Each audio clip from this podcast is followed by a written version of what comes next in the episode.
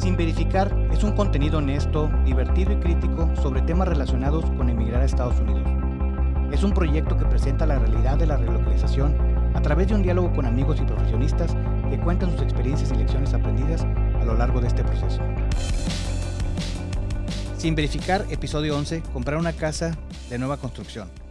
Comprar una casa siempre será un paso adelante, una ilusión, un progreso para todos pero estrenar una casa es algo que no todos pueden darse el lujo de hacerlo.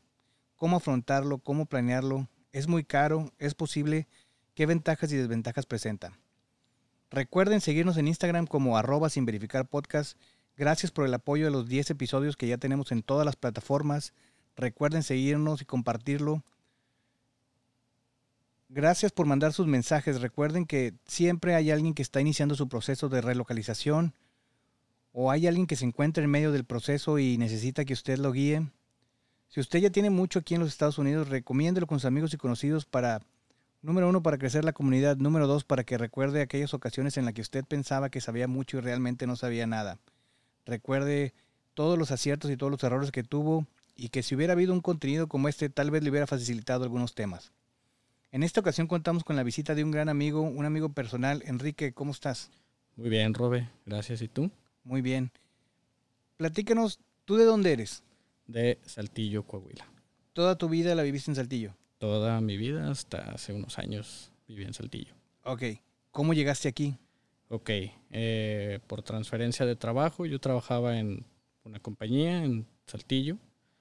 Y bueno, a los meses de trabajar ahí, este, busqué la oportunidad de venirme para, para acá, para Michigan y pues se dio la oportunidad, digo, es algo que siempre habíamos tenido ahí como meta profesional, digámoslo así, tanto mi esposa y yo.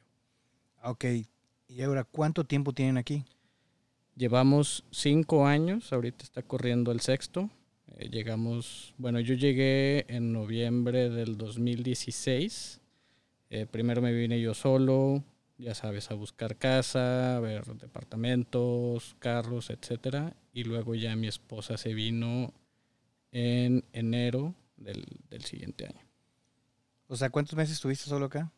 Dos meses. Bueno, eh, eh, casi dos meses. Llegué a mediados de noviembre y luego, pues bueno, en diciembre... Te regresaste a las regresé a las fiestas y todo eso. Y estuvimos, no sé, dos, tres semanas, pasado el año nuevo, y ya fue cuando ya nos vinimos todos. Ya volvieron los dos, en medio del invierno. Es correcto. ¿Y cómo fue eso? Pues mira, para mí fue, sí, un poco impresionante, porque, el, el o sea, mira, nunca se me va a olvidar. Cuando llegué en noviembre del 16, me acuerdo que todo estaba cubierto de nieve y no se quitó hasta abril del 17. Este, mi esposa un poco más acostumbrada porque ella ya había tenido experiencia de vivir por acá, por estos rumbos. Ah, ok. ¿Y te imaginabas que al ver toda esa nieve algún día tú la ibas a tener que limpiar de tu driveway? la verdad no. Ah, ok. Bueno, tú o tú con tu familia, con tu esposa, ¿se han planteado si regresarían a México?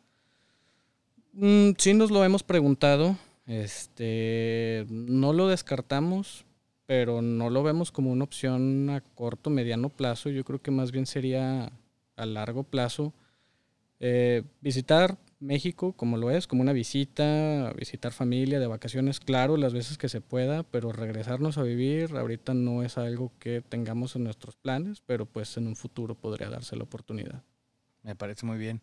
¿Qué tal la experiencia de comprar una casa de nueva construcción? Pues fue bastante interesante. Este, y más porque nos tocó en tiempo de COVID y porque fue cuando las tasas de interés estaban muy bajas, entonces había demasiada demanda en el mercado. Entonces, eh, por, por unas partes fue un, reto y por otras partes, eh, bueno, la, la, compañía que nos ayudó, pues nos hizo, nos trató de hacer el trabajo lo más simple que se pudiera. Y cuando hablas del COVID, este, ¿eso afectó en qué? ¿En los tiempos? Uh, pues en muchas cosas, se afectó en los tiempos, tiempos de entrega, también este, había mucha demanda porque las tasas de interés este, estaban muy bajas, entonces casa que había disponible, casa que duraba... Se vendía rápido. Se vendía rápido y lo mismo para casas nuevas. Este, no sé, la constructora abría 10 lotes y esos 10 lotes se vendían en una mañana. Ok, excelente. Bueno, vamos a empezar por el tema. Primero, te voy a pasar algunos tips para comprar una casa. Primero quiero aclarar una cosa. Quisimos abordar contigo la experiencia de comprar una casa de nueva construcción porque tú acabas de pasar por el proceso y nos parece interesante. Pero si hay alguien que tiene la experiencia de que compró una casa que ya está construida o cualquier otro tipo de, compra de una casa habitación, pues también nos interesaría compartir experiencias. Si alguien se quiere apuntar, vayan ahí a, arroba, sin, sin verificar podcast en Instagram, mándenos un mensaje y nos podemos poner de acuerdo. Te traigo unos tips para comprar una casa y estos son tips muy generales. Número uno, pues ahorrar con tiempo, ¿no? Es importante que estés preparado porque siempre son, son este, gastos, número uno, los que, los que comprenden la casa y número dos, todos los que salen de imprevisto. Es correcto. Número dos, decide tu budget. O sea, decide tu presupuesto, cuánto puedes gastarte. Y por ejemplo, para los casos de las personas que van a, a comprar por primera vez una casa, creo que aquí es muy fácil. Consulta y fortalece tu crédito. Es algo que nunca debes de perder de vista. ¿Cuál es tu puntaje de crédito? Esto puede determinar la tasa de interés o el monto que te vayan a prestar. Es correcto. Explora diferentes opciones. Es buscar desde el tipo de localización, el, tipo de casa que ocupas, tus necesidades, de acuerdo al tamaño que tú buscas, o a tu familia que tienes, o a las mascotas, cualquiera que sea tu, tu situación. Investiga los programas de asistencia para compradores de vivienda por primera vez. Esto es lo que te decía. Hay varios programas del gobierno con los que puedes trabajar. No necesariamente los tienes que hacer, pero si es la primera vez que compras una casa, puedes hacer uso de ellos. Es correcto. Compara las tasas y las tarifas de la hipoteca, o sea, no te vayas con una sola opción, investiga, este, obtén una carta de aprobación este, previa. Esto es, tú vas con una institución o con varias instituciones, dices, quiero comprar una casa, este es mi ingreso, este es mi crédito, cuánto me pueden prestar. Ellos te dan una carta que es buena por una cantidad de tiempo, no me acuerdo, son 30 o 60 días. Ah, creo que a nosotros nos la hicieron válida por 90 días por la situación de COVID. Ok, entonces pongamos la experiencia de ustedes, 90 días. En esos 90 días tú puedes ir a visitar casas, este, se la presentas a, los, a, los, a las personas que ofrecen casas y les dices, mira, este es lo que tengo yo de crédito, he visto, muéstrame casas, ellos te dan una lista de casas que ellos tengan. Ahora, las casas que están disponibles no pertenecen a un realtor, casi cualquier realtor puede tener acceso a ellas y pues el que la vende es el que se lleva la, comisión, ¿no? Es correcto. Y otra cosa importante mencionar es que el, mercado supercede al avalúo de la casa. Sí, también dependiendo de la época. Eso es importante. correcto. Ok, pero bueno, ahora platícanos tú cómo empezaste toda esta aventura.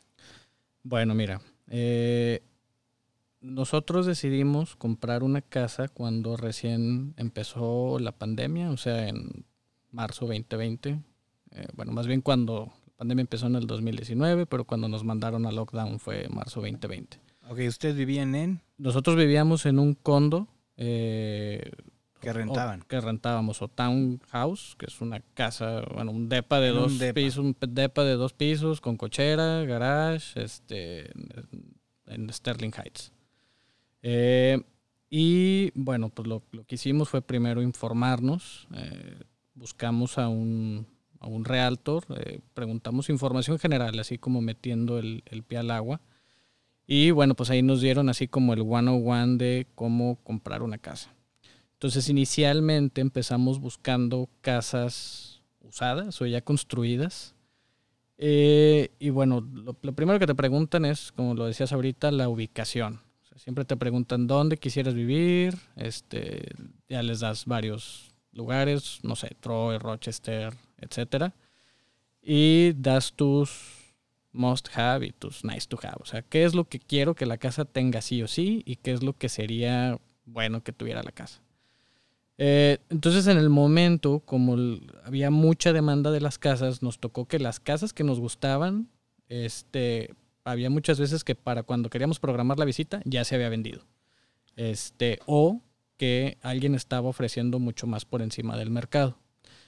Eh, y también hubo alguna que nos llenara el ojo y las que nos gustaban siempre le encontrábamos como ese detallito de, mira, toda la casa está muy bonita, pero el baño no me gusta.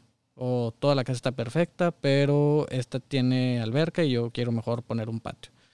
Entonces, por eso tomamos la decisión de mejor comprar una casa nueva, que apenas la iban a construir, para nosotros construirla o diseñarla a nuestro gusto.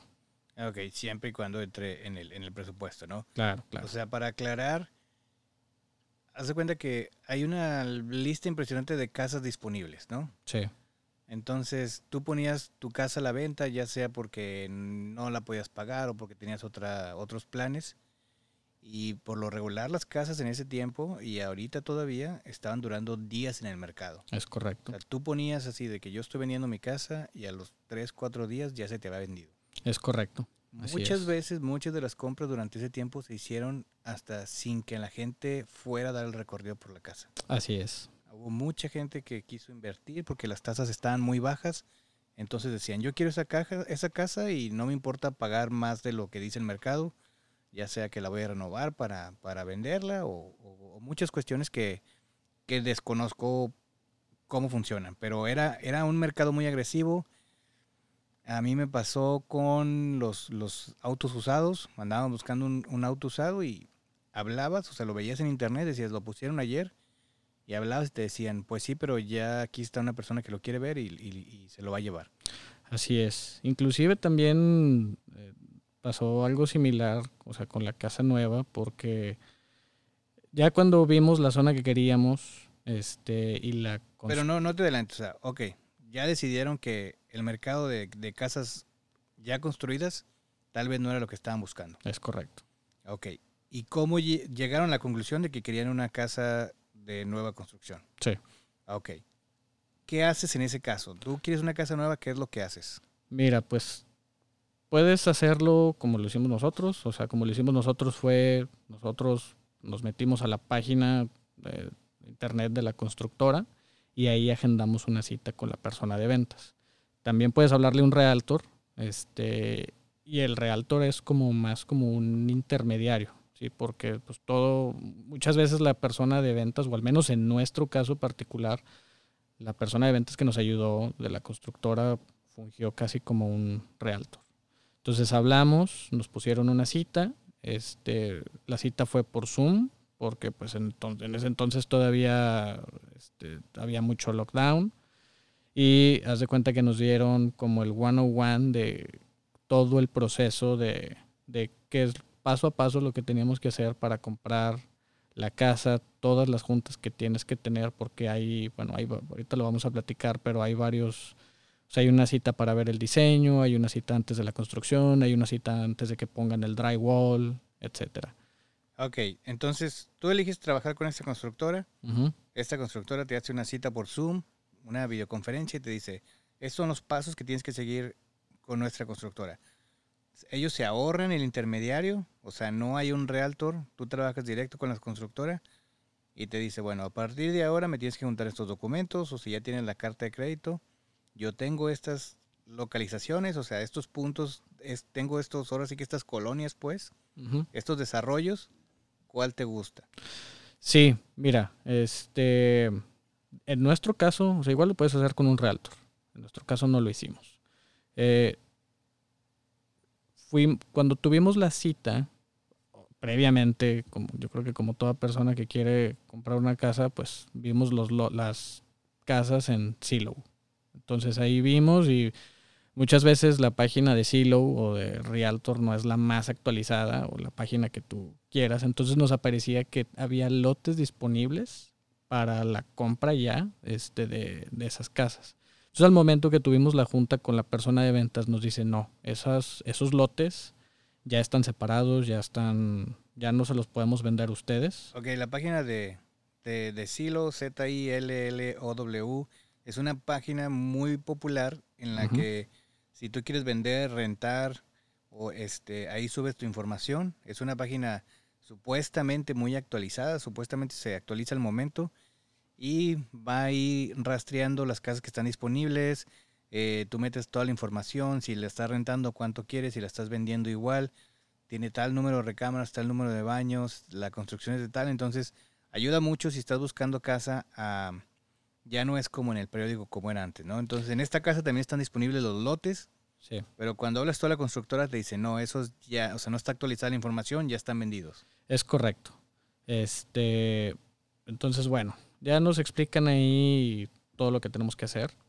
y la vendedora nos dice, pero el siguiente fin de esto pasó un domingo y nos dice, el siguiente fin de semana, el sábado, este se van a abrir 10 o 15 lotes más, no recuerdo bien. Este, y los van a poder este, los van a poder reservar y nos dijo, miren, este, No es que yo les quiera vender. no es que yo les quiera vender. Dijo, miren, este, váyanse pero- muy temprano, porque los primeros 10 lotes se vendieron en un fin de semana que nunca me había pasado, o sea, a la, a la vendedora. Va. Entonces nos dice, nos da la ubicación de dónde teníamos que ir. Eh, nos dice, mira, las oficinas las abren a las 10, lleguen a las 9. Este, llévense un cheque por 500 dólares, porque con eso tienen que reservar el lote. Y pueden o no este, ya llevarse la carta de aprobación. Dijo, si no la llevan no pasa nada, pero es algo que les vamos a pedir a los dos días. Va. Entonces llega el... O sea, básicamente ahí, aquí tomamos compradores serios. Exactamente. Aquí no vas a venir a, oiga, no, pues nomás ando viendo. No, o sea, aquí llegas con tu cheque. Es como una, como una mesa de, en Las Vegas, ¿no? O sea, tu entrada son 500 dólares. Y ahí vas a participar por uno de los 10 lotes. Exactamente. Ahora, esto fue nuestra experiencia porque el mercado de las casas estaba Muy arrebatado. Muy arrebatado. Conozco gente que ha comprado casa nueva también y que en- en- cuando les tocó a ellos no tuvieron problemas, cuando fueron había lotes disponibles y demás. Entonces, nos preparamos para ir a la cita. Este y ya, íbamos en camino. Este, dijimos, no, bueno, pues nos dijeron que llegáramos a las 9, pues hay que llegar todavía de perdido, una media hora antes. Vamos a programarnos para llegar a las ocho y media. Ok. Entonces ya ahí vamos, sin ninguna prisa aparente, eh, con nuestro chequecito. Este, y llegamos. Y creo que nos habían dicho que iban a abrir 10 casas. 10 lotes, 10 perdón. lotes. 10 lotes. Entonces llegamos a la oficina y vemos un montón de carros ya estacionados afuera. Y me pongo a contarlos. Uno, dos. Y éramos el décimo carro. Dijimos, ay, Y luego, pero no, no, o sea, no había como ficha, no, no, no dejaron sus chanclas ahí en la entrada. de no la había oficina. nada, no había nada. O sea, en cuanto al, lleguen las 10 ahí, En cuanto, bueno, ahí te va, ahí te va. Llegamos, la oficina está cerrada, este, y veo que se baja un señor de un, de un carro, este, un señor estadounidense, y me toca la ventana. Dice, ah, buenos días, me llamo fulano de tal, este, yo soy un realtor, pero yo no estoy promoviendo las casas de esta constructora, de hecho yo vengo a comprar. Dice, oye, mira, como puedes ver, pues ya hay bastante gente, ya somos este, varios. Ya somos, ya somos más. No queremos que se haga aquí la remambaramba. Entonces ya platiqué con todos los demás y todos acordamos en que vamos a hacer papelitos numerados del 1 al 11, porque pues se abrieron 10 casas. Este, y pues bueno, ¿Y hay tú que, eras el 11? no, ahí te va. Dice, entonces aquí los traigo, este, entonces lo vamos a hacer así como sacarlo de un sombrero. Entonces había un número más porque era pues un comodín, ¿verdad? Entonces, este, ¿estás de acuerdo? O sea, todavía me preguntó, ¿estás de acuerdo? Pues sí, estoy de acuerdo. Pues ya fui el último que llegué, ¿qué más hago? ¿Y quién sacó el papel? ¿Tú o tu esposa? Lo saqué yo, porque el señor tocó en mi ventana. ¿Y te arriesgaste a que te echaran la culpa de que no me te tocó? arriesgué a que me echaran la culpa. Este, total, saco el papelito y oh sorpresa, me tocó el 10. Entonces, en teoría, y con el acuerdo que ya se había hecho con las demás personas, ya estábamos del otro lado. Este, sí me pasó, o bueno, sí nos pasó que llegó otra persona atrás de nosotros. Este, el señor llega con, con esta nueva pareja y les toca la ventana y les dice lo mismo, sacan el papelito y el papelito que quedaba era el 11. Entonces, este, pasa el tiempo, ya dan las 10 de la mañana, llega la gente de la constructora, abren las oficinas, este, todos se bajan de sus carros, este, y ya como que el señor este, el de los papelitos, dice, a ver, vamos a poner algo, algo de orden, este, vamos a, vamos a ponernos acorde a los números que cada quien sacó, ¿sí? ¿Sí? Ok, todos de acuerdo, O sea, pero de una manera civilizada todos de una aceptaron. manera, sí, sí, de una manera civilizada. Eh, llega la, la persona de ventas eran dos personas de ventas. Y ya como que, ok, ya ahorita los vamos a pasar. Y la persona que sacó el boletito número 11, que fue el que llegó después que nosotros, ahora, por después que nosotros, te estoy hablando de tres minutos después que nosotros. No te estoy diciendo media hora, diez minutos. O sea, llegaron literalmente, llegamos, apagamos el carro, sacamos el papelito. Cuando vio el papelito, llegó atrás de nosotros. Este, y él sí preguntó, ¿quién puede tomar decisiones de la constructora? Porque este, aquí hay gente que había como tres personas que iban en representación de alguien más. O sea, gente que a lo mejor, como si tú te vas ahorita de vacaciones y me dices, oye, aquí te va mi carta de preaprobación, aquí te va un cheque a mi nombre, quiero que vayas y me separes una casa a tal dirección. Ok. Entonces a esa persona no le pareció eso. Entonces, digo, no se, no se alebrestó, pero sí como mal ganado. Este, y pues bueno, la constructora dijo así como que no, ustedes háganse garras, este, ya se acomodaron y pues long story short, se fue enojado. Porque nada más abrieron 10 lotes. Porque nada más abrieron 10 lotes. Inclusive todos le dijimos en el momento, apúntate porque es muy probable este que sí pues tal vez le pueden rechazar la oferta sí sí sí o, o, tú te puedes echar para atrás porque de opinión exactamente porque si mal no recuerdo en ese entonces tú todavía podías decir que no querías la casa o sea tú podías dar tus 500 dólares y dar tu carta de aprobación y si más, si tenías como una ventana y tú podías decir, ¿sabes qué? No la quiero. Y ya, se, o sea, ya te regresaban tu dinero y la persona que se quedaba como comodín podía entrar, porque para todo esto sí había una lista de la constructora donde llevaban más o menos un control, donde decía, ah, Enrique Escobedo, lote número 10 o 13 o el que sea. Entonces ahí tenían como los, los que iban a sobrar. Este, entonces, bueno, ya, eh, pasa eso. Eh, nosotros llevamos el cheque y ya, llevamos, ya llevábamos la carta de aprobación.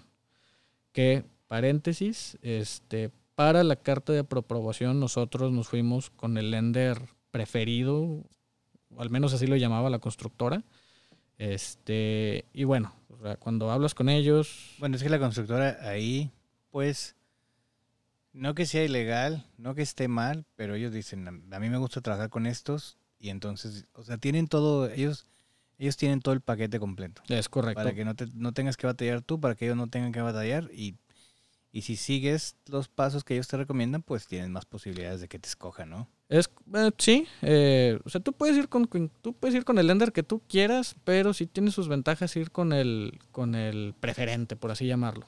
¿Por, ¿por qué? Este, ya cuando das tus 500 dólares y das la carta de aprobación, después, eso nada más es para separar el lote y luego después te piden otra cantidad, este, un poco más elevada, ya para separar la casa. Sí, para empezar a construir. Exactamente. Que, puede ir desde el 3% hasta el monto que tú quieras.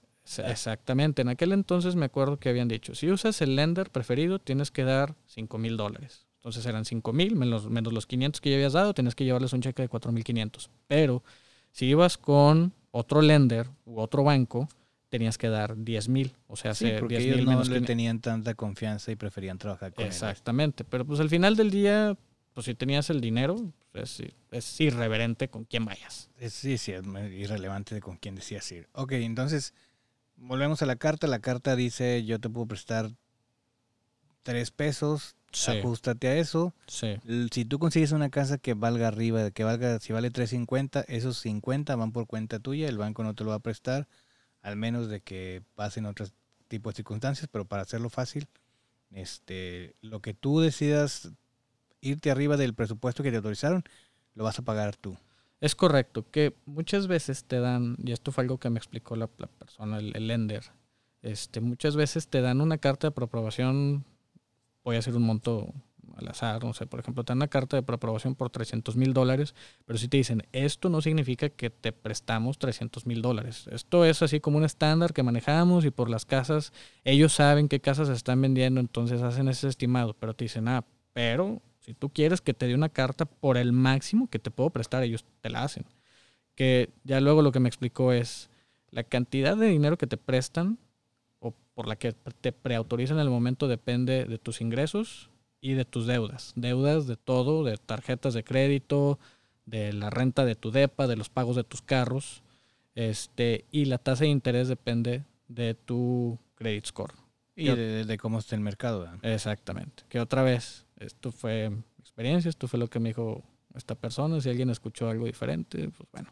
Sí, no, no. Como siempre aquí no somos expertos y que cada quien este, busque sus referencias y al final, pues, vas a trabajar con diferentes empresas, te puede ir diferente. Bueno, yo te voy a platicar, te voy a dar nomás ahí las ventajas de por qué una casa de nueva construcción. En caso de que decidas ir, al- como en tu caso que decidiste hacerlo. Uno, el mantenimiento es de bajo costo.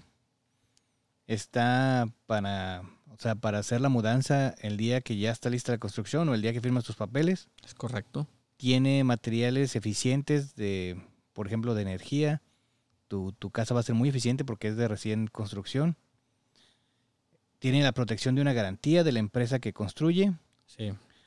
los este, planos de la planta y diseños modernos para la forma de vida, o sea, está muy actualizada, va a ser este, así como la construcción en masa que se hace, o sea, tú va- vas por algunos barrios y dicen, bueno, aquí las casas son de los 70 y son muy similares y por dentro son muy similares y si no han sido renovadas, pues vas a encontrar eso, o los 80 o los 90 casi los barrios se, se, se van definiendo así, al menos de que ya hayan tenido una renovación, ¿no? Es correcto. La casa pues básicamente está diseñada, ahorita nos vas a decir eso, para adaptarse a tu estilo de vida. Y pues es una nueva comunidad, ¿no? Que tiene este, las, las mejores comodidades de este tiempo. A lo mejor en 20 años tus hijos van a decir, no, pues ya la casa de mis papás está bien vieja, pero en este tiempo es lo más cómodo que, que se pudo hacer para hacerla atractiva, ¿no? Sí. Ok, entonces ya te dieron el terreno, ya te... ¿Cuántas juntas o cómo, se, se, lleva a cabo el diseño de la casa? Mira, eh, empiezas por el modelo de la casa. Que el modelo de la casa lo tienes que, bueno, al menos nosotros nos pidieron que lo definiéramos ese, ese día de la mañana y que, que todos querían lote. Entonces ahí te piden el modelo de la casa. Cuenta que la constructora te dice, mira, no la vas a tengo- diseñar tú de cero, pero la constructora te dice, mira, manejo estos modelos, Sí, tengo, no sé, 10 modelos, pero 7 se ajustan al tamaño del terreno que tú tienes. sí. Y de esos siete, cuatro tienen las dos o tres recámaras que tú quieres. Dentro del modelo que escojas se puede construir diferente. O sea, hay muchas combinaciones. No es una sola. No es así como, como tipo las casas de Infonavit que solamente cambia el color. Aquí pueden cambiar diferentes cosas como la fachada, si quieres un garage más, un poquito más grande, más chico. Entonces es muy difícil. Y de las condiciones que te ponen en muchos lugares es, tu casa no puede ser igual que la de tu vecino. Es correcto. Haz de cuenta que te dicen, agarra el modelo y luego dentro del modelo tienen como seis elevation o fachadas. Entonces tú haga, obviamente tienen costos diferentes. Eh, El acabado o la cantidad de ventanas que tienen o si tiene columnas, etcétera. Y si esa es la condición que te ponen. Este, no puedes agarrar la misma fachada o el mismo color de ladrillo o de siding este, que, que tu vecino. Ahora, ¿quién es el que gana ahí? El que firma el purchase agreement primero, pero bueno, ahorita vamos Sí, a... el, que- el que va apartando primero, pues es- si tú eres el primero, pues dices, yo quiero estos colores y, y- porque hasta el color de la puerta, ¿no? No puedes escoger el mismo que tu vecino. Exactamente. Pero bueno, esas son condiciones de el, como de la comunidad nueva, como la colonia nueva que se hizo, ¿no? Exactamente. Ok, entonces ya tienes. Y luego, ¿cuál es la, la siguiente junta después de que ya tienes el terreno? Ok. el- ¿Ya escogiste tu casa? ¿De qué modelo? ya escogiste tu casa, ya escogiste el modelo, ya escogiste el elevation y luego haz de cuenta que hay tres o cuatro juntas así como muy importantes, llamémosle así, que una es la junta final de diseño, este, la junta de la preconstrucción y la junta del pre-drywall. Entonces, haz de cuenta que para la del diseño, tú vas, por ejemplo, hoy, no sé, primero de enero, este, te dicen, ok, tu casa se va a tardar entre 10 y 12 meses. Entonces ellos te dicen, ok, tu junta final de diseño va a ser, no sé, en junio, el 15 de junio. Entonces te dan eh, una locación que, que tienen ahí, este, Unas oficinas que unas tienen. oficinas, exactamente, tienen unas oficinas de diseño. Entonces, tú puedes ir todas las veces que quieras, no tienes que programar cita, tú tienes, tú puedes ir todas las veces que quieras. Este, Esta oficina muchas veces es una casa que ellos ya construyeron. eh, bueno, en nuestro caso fue, en nuestro caso estaba dentro de un complejo corporativo, o sea, Ah, era un, Bueno, todo un es- segundo piso de un edificio. Es un complejo corporativo en el que tienen mucho tipo de material. Sí, haz de cuenta que ahí tienen colores, tienen muestras de, de los pisos, de, pisos. duelas, de viniles, de maderas, de eh, ladrillos, de alfombra, de todo, de absolutamente todo. Para que ahí vayas tú haciendo tu combinación de que yo quiero la- los muebles de la cocina, porque hay que aclarar para la gente que no te ha tenido la experiencia. Ya lo hemos dicho antes, pero la mayoría de las casas aquí van a tener los electrodomésticos como lavadora, secadora, refri y estufa y lavaplatos. En el caso de las casas de recién construcción, no necesariamente. Tú puedes escoger si, si quieres los electrodomésticos, este, pero básicamente te van a dar lavatrastes, estufa y microondas. Sí, sí te dan opción de comprar otras cosas como el refri y otras cosas, pero bueno, eh, es, es algo que eh, al menos en nuestro caso particular la casa nos la iban a entregar después de Thanksgiving y Black Friday y todos estos eventos donde ponen las ofertas locas, entonces dijimos, ok, pues mejor vamos a buscar nosotros por nuestra cuenta y no te piden que los tengas para meterte a la casa, ¿verdad? Y es más barato porque si tú lo metes al valor de la casa, pues lo vas a financiar un refri a 30 años. Exactamente, exactamente. Entonces es importante ahí tener la experiencia de decir, yo si, si volviera a pasar por ese proceso, pues los compraría por fuera, porque también muchas veces las constructoras pues te ponen como el nivel básico, el nivel de entrada de estufa, de microondas y de lavaplatos, y pues no, a lo mejor tú más barato pudieras este, comprar una- un, un mejor artefacto, pero bueno. Entonces ya vas a las, a las juntas estas, una es de diseño, donde empiezas a escoger tus, tus Sí. materiales, Escoges tus materiales, te dan ahí una hojita, tú vas anotando tus, tus combinaciones. Entonces tú puedes ir todas las veces que tú quieras y hacer todos los cambios que tú quieras hasta que tienes esa junta final, que esa junta final ya es... O sea, todas las, todas las veces que tú visitas antes, mm, tú vas solo. O sea, nadie te... No vas a tener a nadie en la constructora ahí. O sea, haz de cuenta que te dicen, órale, ve. Este, ve, tú ahí indagas. Si tienes preguntas, aquí te contestamos. Pero bueno, ya eliges todas tus combinaciones de absolutamente todo. Y es como en los programas estos de construcción, en la que agarras una puerta de, por decir, de un mueble, de un gabinete, y ves si queda con la alfombra, o si queda con el granito, o si vas a poner fórmica. Sí, y de hecho tienen ahí como, por ejemplo, de los granitos, tienen así como cortes chiquitos y haz de cuenta que de todo. O sea, tienen un corte chiquito el granito, tienen un corte chiquito de, de madera para los gabinetes y luego tienen un corte chiquito de, de, este, de duela o de laminado para que tú ya vayas así haciendo las combinaciones. Y luego tienen diferentes tonos, que si el que brilla, el que no brilla, Ah, el que sí. brilla más. Sí, y luego, este, pero no todos cuestan lo mismo, ¿verdad? Ah, sí, O sea, también te dicen, ah, o sea, es que hasta eso no hay niveles. O sea, haz Sí, de cuenta, claro. te dicen, este, ok, o sea, para los, este, para los counter de la, de la cocina, tú puedes agarrar, poner fórmica, que es como esta madera, este, y luego te dicen, ok, hay de estos colores, pero el color 1 y 2 son el nivel A, y esos no tienen un costo adicional. El nivel 3 y 4, pues ya son de otro nivel. Lo mismo para el granito, te dicen, ok, este granito es el básico y cuesta, no sé, por dar un ejemplo, 300 dólares más. Pero luego si te vas cambiando de colores y de acabados, te dicen, ah, bueno, este ya no vale 300, este vale 1500 o vale 5000, etcétera. Entonces, sí, y ahí vas, este, como decías tú al principio, pues vas construyendo tu casa, ¿no? La casa de tus sueños. Exactamente. Y luego va a llegar un punto en el que vas a tener que quitar cosas para que te quedes con la casa que necesitas. Exactamente, porque en la cita final de diseño, haz de cuenta que te dicen, ok, pásame toda tu selección. A que todo esto es una cita de todo el día. Nosotros nos dijeron, no, no lleven a su niño porque se va a aburrir. Es una cita de seis horas y nosotros lo tratamos de hacer lo más rápido que pudimos y aún así, no sé, llegamos a las 10 de la mañana y nos fuimos a las 4 de la tarde. Entonces Sales- ahí... Sales bien exhausto, supongo, ¿no? Exacto. Entonces ahí hace cuenta que llegas y te dan, tienen como un layout, un plano de tu casa y se van por cuartos. Ok, a ver, en la cocina, ¿qué gabinete quieres? ¿Qué color de gabinete? ¿Qué altura de gabinete? Y ahí le vas diciendo, ah, quiero el gabinete gris con el granito, o con la fórmica, o con el cuarzo de color negro o el que sea.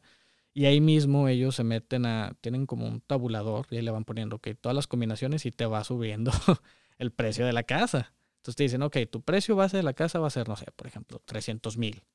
Y ese precio base es incluyendo los acabados más básicos. O sea, alfombra y la alfombra la más básica, etcétera. Entonces te dicen, ah, bueno, ya no, ya no pusiste alfombra, pusiste duela. Ya no cuesta 300 mil, ya cuesta 320 mil.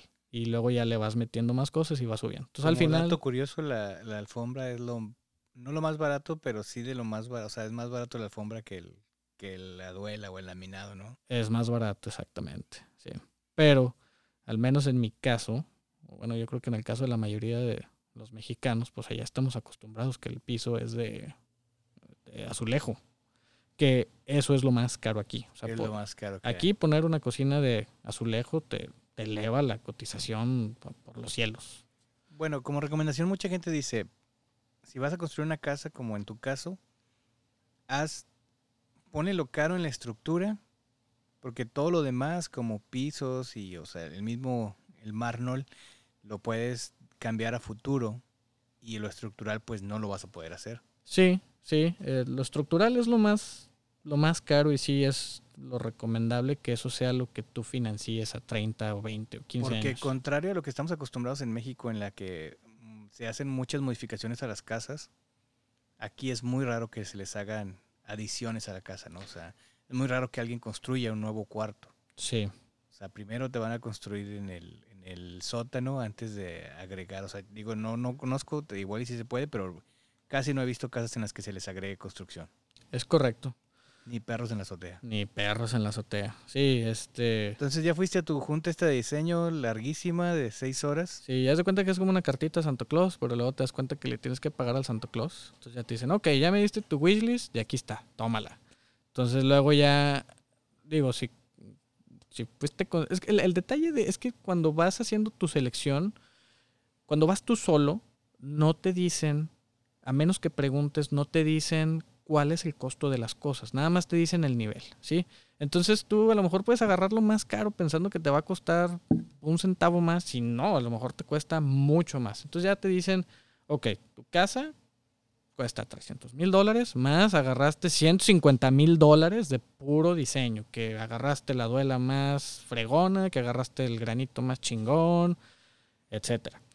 Pero ahí mismo tú puedes ir, por eso te tardas, porque ahí mismo tú vas acomodando, ok, bueno, no, ¿sabes qué? No le voy a poner No voy a querer el techo más alto de lo que es. exactamente, Al fin y al cabo mido 1.65. Exactamente. Mido 1.65, no necesito No un techo de techo. 3 metros. No lo necesito. Este, cámbiame eso, por favor. Este, entonces, bueno, ya ahí vas haciendo todas tus modificaciones. Este, y puedes hacer lo que les dicen custom request. O sea, hace un, una solicitud para algo extraordinario que le quieras hacer a tu casa que no venga ahí. O sea, por ejemplo, si tú quieres poner bocinas en el techo, tú dices, oye, quiero poner bocinas en el techo. Ok. Ya más o menos les das la idea. Y digo, esto es un ejemplo. Tú- Para un teatro en casa o algo para así. un teatro en casa. Igual tú le puedes decir, quiero que me pongas una ventana adicional que no estaba en el plano.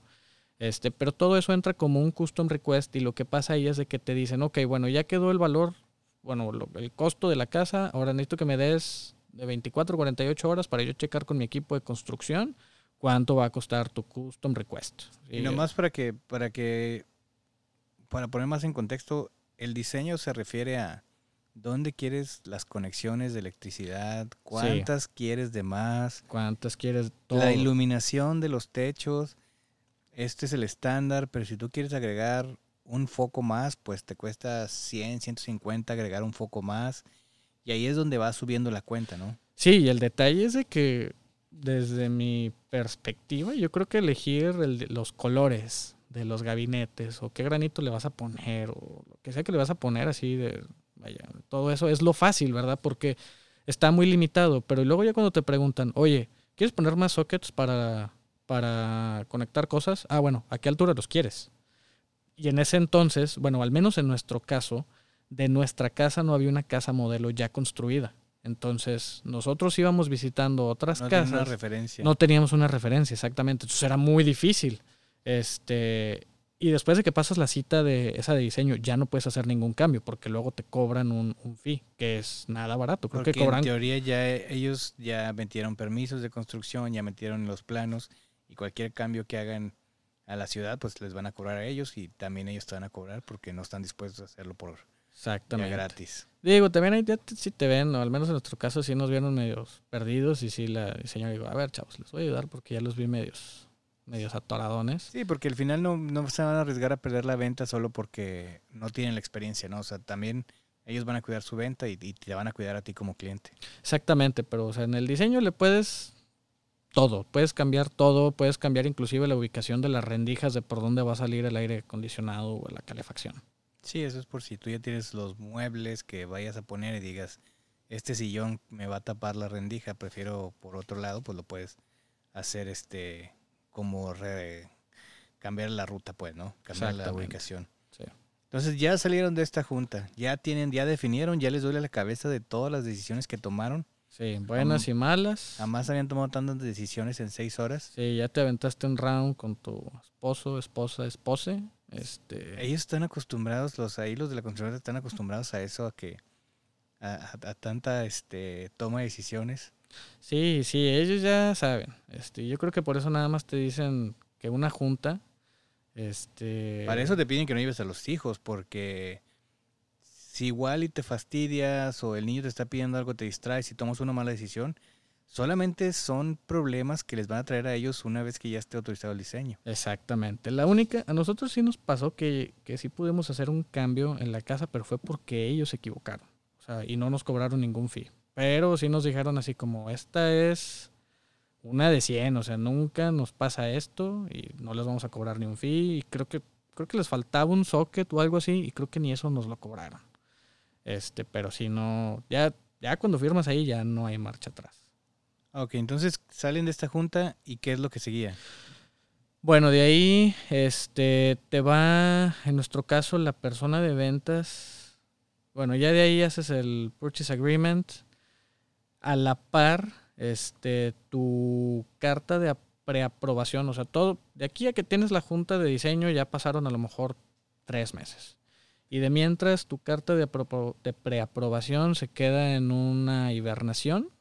Este, que como me lo explicó el Ender es, mira, la tasa que te di ese entonces no es fija. O sea, digo, fue la tasa que estaba en ese entonces.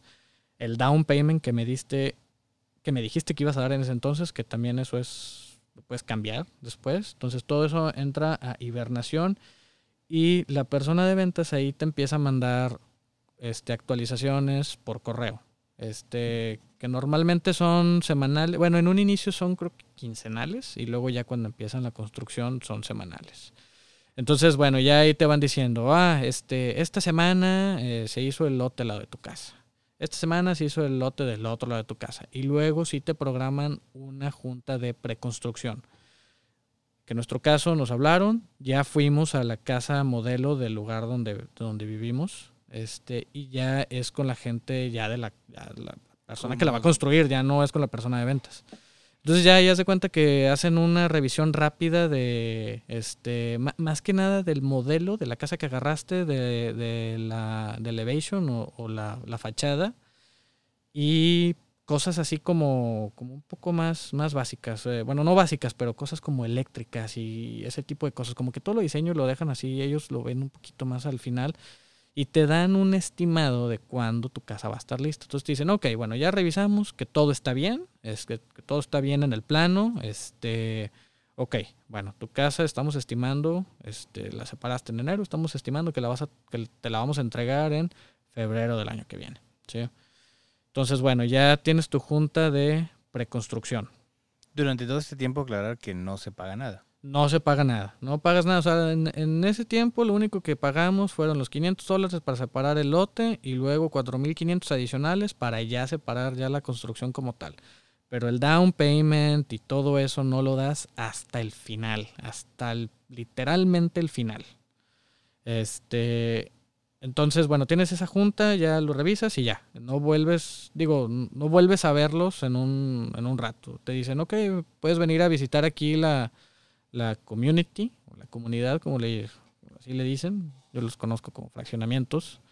Este, ven y visítalos, te recomendamos que vengas los domingos porque entre semana andan todos en chinga trabajando y pues bueno, no Y queremos... básicamente no llegues a estorbar. Sí, no llegues a estorbar, no seas ahí el peatón este, incoherente. Entonces te, te, te permiten ir a visitar las veces que tú quieras. Las veces que tú quieras, pero pues obviamente en un inicio, pues ¿qué vas a visitar, verdad? No hay nada, o sea, eh, te mandan ahí después otra, creo que la primera actualización así que te da como gusto o emociones ya cuando te dicen, ok, ya vamos a empezar a hacer los cimientos de la casa. Entonces ya cuando vas y ves que literalmente es un pozo, ya hasta te, no, no, te prendes y te dan ganas ahí de festejar y todo, te dan ganas de aventarte al pozo.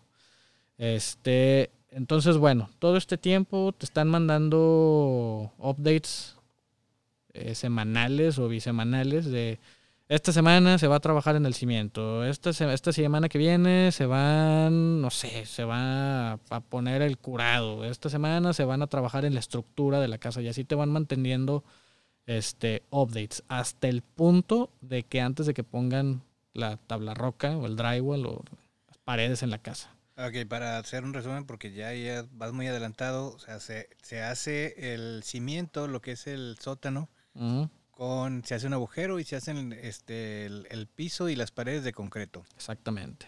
Ese es el cimiento de la casa. Sí. Sobre ese se pone el primer piso que todo lo demás va a ser de madera. Exactamente. La estructura se hace como un esqueleto de pura madera y después va a ser recubierto por eh, ladrillo y, ladrillo. y el este el cómo se llama la tabla roca. Exactamente.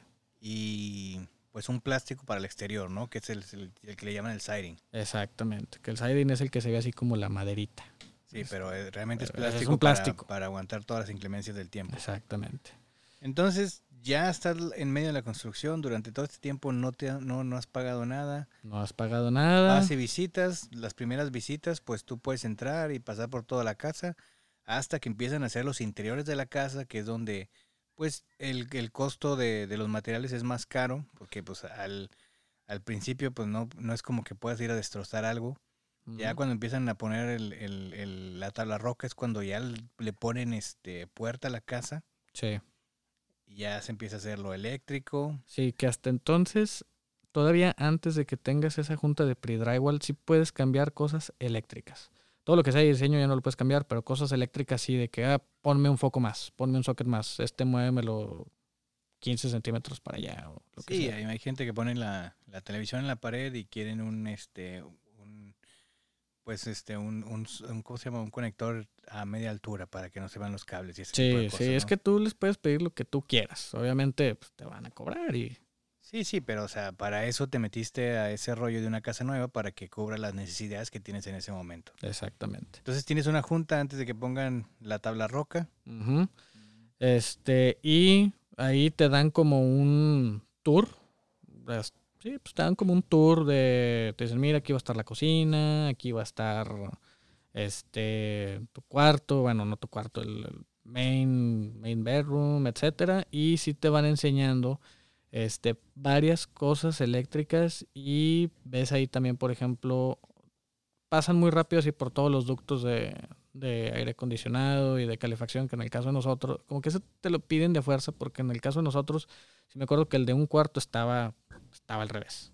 O sea que hasta el mismo capitancillo ahí dijo, bueno, estos güeyes, no sé cómo de repente hacen este tipo de cosas. Oye, importante mencionar que por requerimiento legal, las casas, al menos en el estado de Michigan, pues están obligadas a tener este calefacción, pero no necesariamente aire acondicionado. Sí, eso el es aire acondicionado es un eh, costo extra en tu casa. Exactamente, esa es una de las cosas que, bueno, bueno, ahí te va. Sí, pero no. Este es una de las cosas que ves en el diseño. Este te dicen, vas a querer la calefacción, como dices tú, la tienes que poner sí o sí y luego el aire acondicionado te dicen es opcional, pero lo que sí nos dijo la vendedora es, ustedes fueron la última ronda de gente que se los ponemos opcional porque hay mucha demanda y demás y hay muchos, muchos pedillos para conseguirlo o no conseguirlo, entonces ya, o sea, va a ser... Ya por estándar en esa constructora todos tienen que tener Ajá, aire acondicionado. Y, ya de, por default le subieron como 5 mil dólares al costo, al costo de las casas. Sí, pues sí estoy de acuerdo porque la gente no considera que sea necesario, no lo toma en cuenta y ya cuando vives ahí, es una casa de recién construcción, pues te va a valer el doble meter el aire acondicionado y no está, pues no está padre, ¿verdad? Porque también las temperaturas en todos lados han subido. Exactamente. Ok, entonces ya tuviste, ya tu casa ya empieza a tener drywall. ¿Qué sigue de ahí? O sea, ya te dieron una fecha, por decir, te lo van a entregar en tres meses. Sí, bueno, eh, en nuestro caso, no se estaban... Lo que nos dijo la vendedora es de que en tiempos normales te dan un closing date, una fecha de cierre 90 días antes de, de que sea tu fecha de cierre, ¿verdad? Pero por condiciones extraordinarias de COVID, la constructora no se estaba comprometiendo a darnos una fecha de cierre, inclusive nos dijeron, nos ha tocado casas que les hemos dado una fecha de cierre 15 días antes del cierre. Entonces, eh, no nos habían dado una fecha de cierre, se nos estaba acabando el list del DEPA. O sea, ese es el problema por el que estabas pasando de que, ok, la casa no está lista y mi contrato en mi, en mi departamento ya se va a terminar. Y luego en los, en estos, este, como colonias de departamentos que rentas, no es como que se pongan muy flexibles a, irte al mes a mes. O sea, es un contrato por un tiempo determinado y y te preguntas si quieres seguir o no, pero si no quieres seguir, es, pues te tienes que Se lo ofrecen a alguien más, sí, o sea, nosotros nos pasó, o sea, en papel todo se veía bien porque nosotros nos íbamos, nosotros teníamos planeado movernos en febrero, porque nos dijeron, ah, van a tener un moving date de enero, febrero. Este, dijimos, ah, pues nuestro lease del DEPA se acaba el 28 de febrero. Pues no vamos a tener que pagar ni un mes adicional ni nada. Y luego, oh sorpresa, no nos daban la fecha de cierre, llegó, se acabó enero, Obviamente le hablamos a la vendedora, le hicimos un pedo. Este, pues sí, o sea, ahí te dicen, te aplican la de yo te dije que enero, febrero. Ya se acabó febrero, respuesta binaria, sí o no. Febrero se cae el 28. exactamente. Entonces. Este, es este año y tiene 29. entonces ajusta. Sí, esto no se acaba hasta que se acaba. Y el problema es tuyo, no mío, del departamento. Exactamente. Pero bueno, eh, te dan, eh, te dan la fecha de cierre y luego te dan tres walk-in o tours de la casa que van espaciados 15 días uno del otro. Haz de cuenta que el primero es, ya está tu casa terminada, este, vas tú solo este, y revisas si tiene algún detalle, si tiene algún madrazo en la puerta, si faltó pintura, si la alfombra está mal puesta, lo que sea, y tú lo vas marcando todo. Te dan un checklist, lo vas marcando todo. Te lo entregas a la constructora, vuelves a ir a los 15 días, para verificar que todo se haya corregido. Y luego tienes uno final, este, que todo esto es antes de cierre. Tienes uno final que ya es con un inspector. Entonces, el inspector lo manda a la constructora. Este, te dicen, ok, es a las 10 de la mañana. Llegas a las 10 de la mañana y te da un tour por la casa. Y el inspector ya trae ahí en, en un checklist todas las cosas que tú les dijiste que estaban mal con la casa. Entonces es lo primero que revisan. Ok, Dijiste que faltaba pintura aquí, aquí y aquí. Vamos a revisar si ya lo corrigieron. Este, revisar que todo funcione, la luz, calefacción, aire, que tengas tus appliances.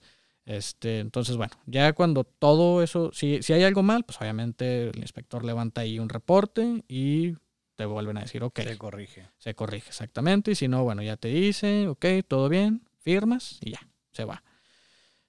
Luego nos dieron la fecha de cierre para el 28 de febrero. Este, y entonces ya le hablas al lender y le dicen, oye, ¿qué digo? Entre ellos están en comunicación porque el lender trabaja con, la constructora y le dice, ah, ya le di a Enrique su fecha de cierre, va a ser el 28 de febrero. Este, entonces ya el, el lender saca de, hibernación tu préstamo o tu, tu preapproval. Entonces ahora sí te vuelven a pedir toda la información de todo, de todos tus, tus assets, o sea, todo lo que tú tengas de dinero en el 401k, tú, tu esposa, todo lo que tengas en tus cuentas de ahorro, en tus tarjetas de crédito, tus límites, tus deudas, todo, todo, todo, todo, todo, todo, este, y entonces vuelven a hacer el cálculo, vuelven a correr tu historial crediticio, checan ahí tu credit score, checan tu deuda y ya te dicen, ah, ok, bueno, entonces ya está. Sí, durante este tiempo te piden no hagas uso de tu deuda de tarjeta de crédito. Sí, o no vayas y compres un carro, no vayas y saques esa moto a Coppel, no lo hagas. No, no, lo hagas no este abras cuentas nuevas que te pueden este perjudicar en tu en tu en tu credit score sí si no pagues ese crucero ahorita no si algo no hace si algo no concuerda con la información que habías dado al principio se puede complicar. Exacto. Y por regla hay una multa de que oye ya pediste que te construyeran esta casa pues tienes que pagar un monto y no es no es barato exactamente. Y entonces ahí ya es ahora sí cuando ya platicas de los dineros entonces ya ahí haz de cuenta que ya te dice tu, tu lender. Te dice, ok, este, tú me habías dicho que ibas a dar el 5% de la casa. Este, entonces, si tú sigues igual con el 5, te va a quedar tu mensualidad a tanto. Este, y te mandan, bueno, a todo esto, regresándome a la preaprobación, desde que, te, desde que tienes la preaprobación te mandan un, eh, ¿cómo se llaman? Un initial disclosure. Es como un, como el, el acuerdo o los términos de tu tasa de interés y todo eso, iniciales y como un draft. ¿sí? de cuánto más o menos va a ser tu mensualidad. Exactamente. Y tú, de mientras, tú, tú puedes ir jugando con eso, ¿verdad? Tú le puedes decir al lender, oye, si te doy el 5, ¿cuánto me queda la mensualidad? Y si te doy el 10, y si te doy el 15, o si te doy el 20, o si te doy el 3. Este, Entre entonces, más de, pues tu mensualidad debe ser más baja. Exactamente. Ahí dan, siempre dan el consejo de que des el 20%. Este, porque si no te cobran un seguro, el PMI. el PMI. Es un seguro de que vas a hacer tus pagos, ¿no? En cierto tiempo. Exactamente. Te cobran como entre 150 y 250 dólares dependiendo del monto que te presten. Pues sí, y también depende mucho de si sacas un préstamo convencional o un préstamo del FHA, que es el First Homeowners. Sí, ese es, es un programa del gobierno que ayuda a las personas que nunca han tenido casa Exactamente. a que se hagan de su casa. Exactamente. Que tiene sus, los dos tienen sus ventajas y sus desventajas. Este, con el FHA en aquel entonces la tasa de interés era más baja, pero el costo del PMI era más elevado. Y si agarrabas un préstamo convencional, el costo del PMI creo que eran como 50 dólares. Sí, Entonces no, era, digo, no es la locura. no era la locura, ¿verdad? Pues Es- eso se ve reflejado en tu mensualidad, ¿no? Que al final, pues todos procuramos que la mensualidad sea más baja porque una mensualidad muy alta puede afectar el estilo de vida que llevas. Exactamente. Este, entonces, bueno, ya ahí le dices, te voy a dar tanto porcentaje de, de down payment. Este, que aquí sí quisiera dar un tip, este, porque luego sí, sí me ha tocado que escuchar a gente que pregunta a otra gente si te puedes traer dinero de México y qué tan complicado es. Y la respuesta es sí te lo puedes traer y no es complicado. Este, ¿cómo le haces? O sea, nosotros teníamos un Te lo amarras con cinta en el te lo estómago. amarras con cinta en el estómago, pasas así por el por seguridad del aeropuerto y ya chingaste. Alerta aeropuerto. No, este vas eh, hablas al banco, a tu banco aquí en Estados Unidos y dices que quieres mover un dinero. Este creo que ni nos preguntaron cuánto era la cantidad, pero sí te dicen así como que ah, bueno, si es más de y si es una cantidad así como elevada, no, Si no son recuerdo Más de 10 mil dólares. No, más, creo que te dicen así de que si son más de 80 mil dólares, entonces sí, le tenemos que avisar a la IRS. Entonces, en nuestro caso no era así. Y te dan un número, una, creo que es el SWIFT, si mal no recuerdo. Entonces tú con eso vas a tu banco o al banco de, En México. en México y les dices, les explicas la situación otra vez. Oye, este, güey, quiero mover un dinero que tengo en esta cuenta aquí en este banco. Este, lo quiero mover a tal banco, a Chase o Bank of America o el banco que sea que tengas aquí y les das esa clave. Entonces dice, ah, sí, claro. Entonces, este, te cobran un fee, pero es un fee que te lo tumban de lo mismo, del mismo dinero que vas a mover. Y creo que en nuestro caso fueron como 30 dólares, algo así. Este, entonces das el número, haces la transferencia y la transferencia creo que se tarda un día. Bueno, Y- y eso está muy bien. Yo no me sabía ese tip, pero está muy bien para que evites el riesgo, ¿no? O sea, de mover el efectivo, porque una vez que muevas el efectivo, si tú vienes por avión y traes más de 10 mil dólares, los tienes que Sí. declarar y tienes que dar explicaciones. Y de esta manera, pues ya están aquí y de banco a banco, pues dicen, este dinero es legal y no tiene por qué pagar más impuestos del que ya pagó. su país de Exactamente. origen. Sí, no, cuando estás en ese rollo estás pensando que si le dices a tal amigo que si se mete ahí unos billetillos ahí en... Sí, no, pues la, la- la idea de, la idea de ese contenido, pues básicamente es esa, ¿no? O sea, evitar que personas hagan algo que, que creen que es una buena idea y luego se pueden ver afectados, ya sea por cualquier tipo, ya sea de una manera legal o, o que, o que ahí este, abusen de sus cavidades por traerse dinero. Es correcto. Entonces, ya este, ya que te revivió un recuerdo, ya te, tra- te trajiste el dinero, ya pagaron. Sí, ah, bueno, e- ese dinero te lo tienes que traer antes de antes de que te hagas tu purchase agreement, o sea, cierre. sí, sí, exactamente, o sea, porque si no, si dicen que sí levanta como que hay una bandera roja y sí como que te pueden auditar. pero bueno, o sea, digo, mientras... Lo habían hecho con tiempo ustedes. Sí, exactamente. Entonces ahí también, mientras compruebes la procedencia de ese dinero en México, pues no tienes ningún problema. Sí, como digo, o sea, ya el, el banco de tu país está asegurando que ese dinero entró de manera legal a tus cuentas y nomás lo estás transfiriendo.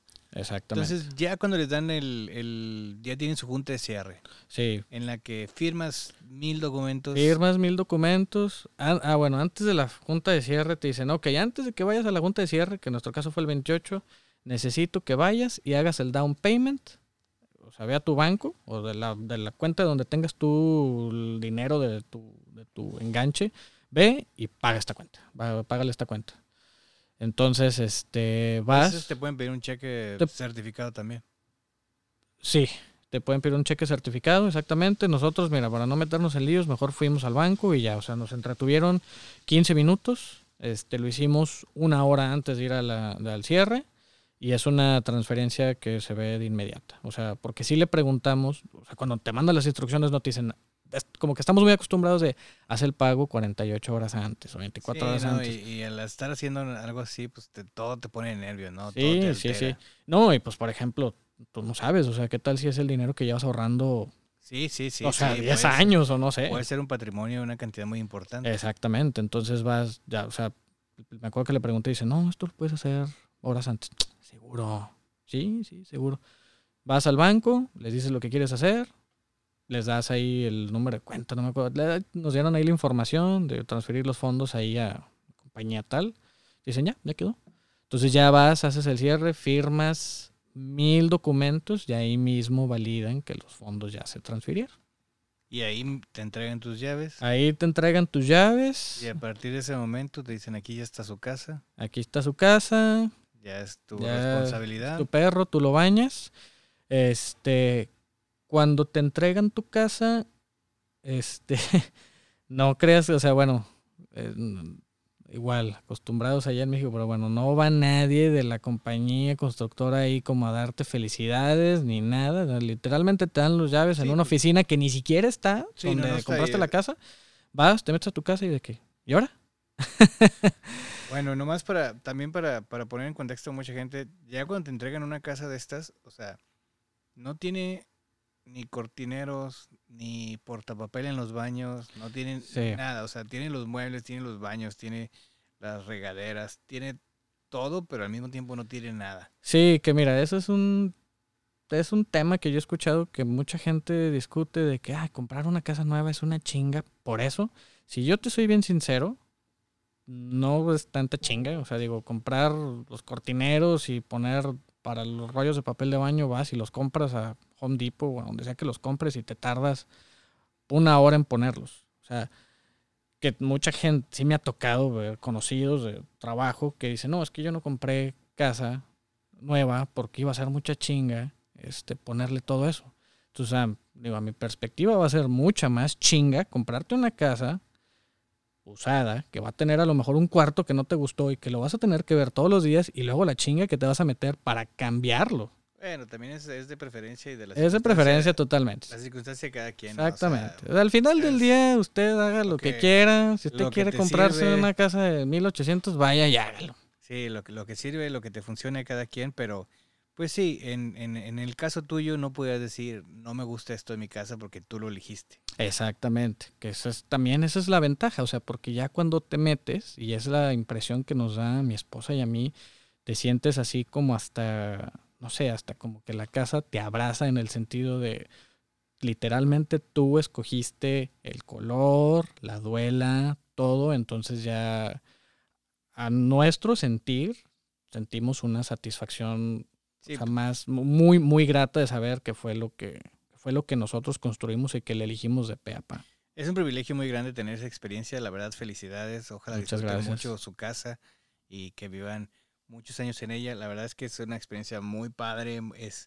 es este, es, es, es mucho, mucho privilegio el, el, el pasar por ese, todo ese proceso que a lo mejor alguien va a decir, ay, pues es muy, es un proceso muy banal, ¿no? Porque todo es bueno. Pues sí, pero cuando estás inmerso en ese proceso, hay mucho nerviosismo, porque si los tiempos se van a dar, si el dinero, qué tal si algo falla, qué tal si el banco dice esto que no, qué tal si tenemos, o sea, son muchas cuestiones, por las que la pareja que está o la familia o la persona que está pasando por eso es, es difícil, pero al final pues la recompensa es grande. Exactamente. Y como ustedes que, que tienen este, familia, pues dices, estoy comprando esto porque que aquí va a ser la casa donde supuestamente van a crecer mis hijos y pues lo ves como un, un, plan muy a futuro, ¿no? Es una casa que va a pagar por los próximos 30 años. Exactamente. No, pues algo más que quieras agregar, Enrique. La verdad es que muchas gracias por venir a compartir toda tu experiencia. Eh, igual y una cosa más, no necesitas tener green card, o sea, ciudadano para comprar casa. O sea, yo todo este proceso lo hice con, con visa. Digo, ahorita ya estamos en trámite de residencia, pero al, la respuesta binaria, ¿tienes visa? Sí. Entonces todo esto lo puedes hacer con visa. Bueno, es importante recalcar que una vez que tú hagas dos declaraciones de impuestos, tus posibilidades de que te den un crédito y siempre y cuando tu, tu credit score esté en saludable, hay muchas posibilidades de que te den un crédito para una casa. Si así deciden hacerlo, pues adelante. Habrá personas que digan es mejor rentar, habrá personas que digan es mejor comprar. Tomen sus decisiones, hagan su análisis, pero básicamente esas son las condiciones que te van a pedir. Un buen credit score que saludable va a ser este arriba de 700. Uh, creo que nos habían dicho que así como 740 ya te dan, arriba de 740 te dan las mejores tasas. Tasas, ok, sí. 740 por decir, y que hayas hecho dos declaraciones de impuestos. Exactamente. Entonces eso es lo que te van a pedir, te va a servir para que te den un crédito de casa. ¿Algo más? No, nada más.